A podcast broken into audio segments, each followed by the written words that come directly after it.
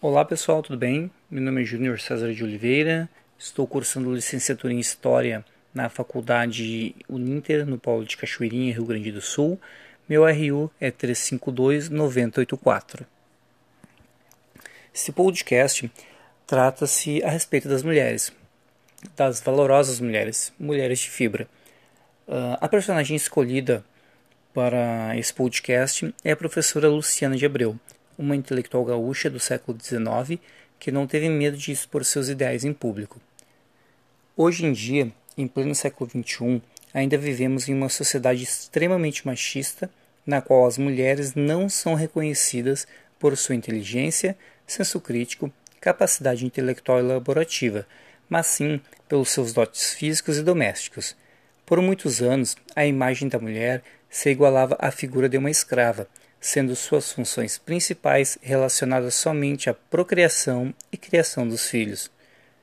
Durante a Idade Média, as mulheres que agiam contra o chamado tradicional e questionavam o sistema eram consideradas hereges, bruxas, sendo levadas à fogueira.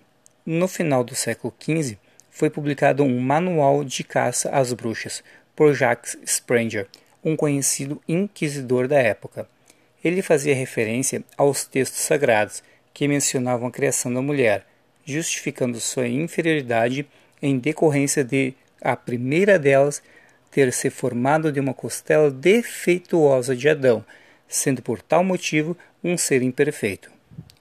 Ao longo dos tempos, as mulheres vêm buscando seu espaço de direito na sociedade, seja através de Olympe de Gouges, que durante a Revolução Francesa, indignada com a sujeição das mulheres à sociedade machista, propôs a Declaração dos Direitos da Mulher, sendo este um grande marco da luta feminina pela igualdade.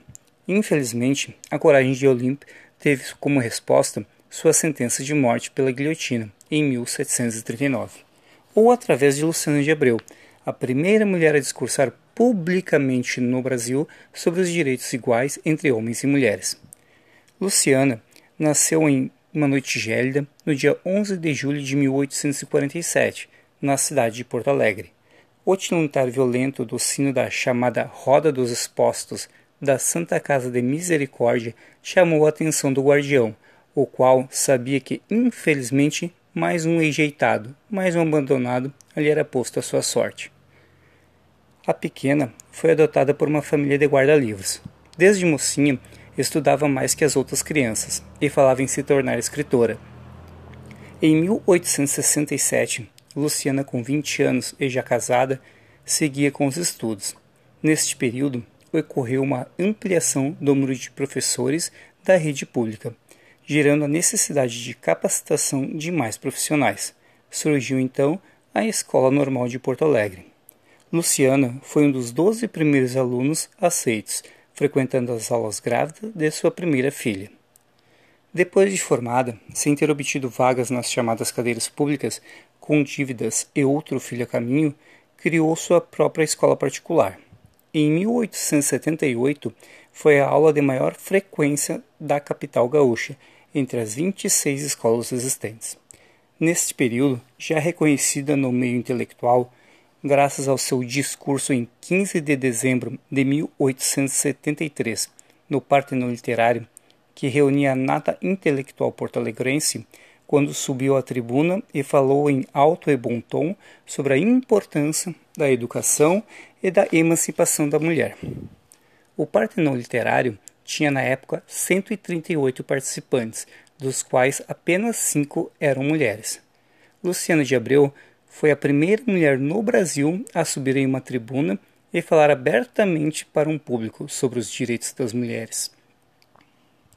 Ela criticou o fato de as mulheres terem sido historicamente fadadas à ignorância, privadas dos direitos de cidadãos e reduzidas escravas dos caprichos políticos de legisladores egoístas.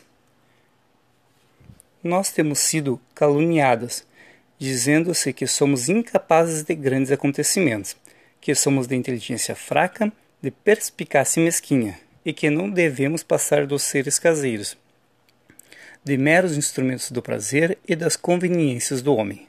Quando nosso ensino tem preparado os mais perfeitos heróis da humanidade, e quando a testa das nações, quer na cadeira, quer na oficina modesta do operário, temos dado exemplos de assombrar os povos e os séculos, bradou na tribuna. Deem-nos educação e instrução, nós faremos o mais. Nós, senhoras, aparentemente os vencidos, somos vencedores, encerrou. Muitos dos discursos da professora Luciana eram improvisados. Apenas três trabalhos seus foram publicados na íntegra nas páginas da revista Partenon, explicou o único biógrafo a retratar Luciana de Abreu. Assim, sua oratória se perdeu com o tempo e a memória sobre a oradora de vanguarda também enfraqueceu. Ela faleceu de tuberculose no ano de 1880, próximo de completar 33 anos de idade sendo a primeira mulher a se tornar nome de rua no Rio Grande do Sul. A Rua Luciano de Abreu fica localizada no bairro Moinhos de Vento, em Porto Alegre, e uma escola no bairro Santana também leva seu nome. Nos dias de hoje, poucas pessoas sabem da história trás da placa que leva seu nome. A sua luta pela igualdade entre homens e mulheres há quase 50 anos. São poucos os materiais que existem a respeito da vida de Luciano de Abreu, um único biógrafo retratou sua história, que ficará para a posteridade, junto a tantos outros personagens que infelizmente são mais conhecidos pelos endereços que indicam do que pelos seus feitos passados. Vou terminando por aqui, pessoal. Este é meu primeiro podcast. Espero que tenham gostado de conhecer um pouco mais sobre esta corajosa professora, que foi a voz de vanguarda de sua época, bradando em prol da igualdade e de direitos entre homens e mulheres. Perdoem o podcast meio comprido, como é meu primeiro. Um abraço para todo mundo, valeu, comentem aí, compartilhem, um abraço.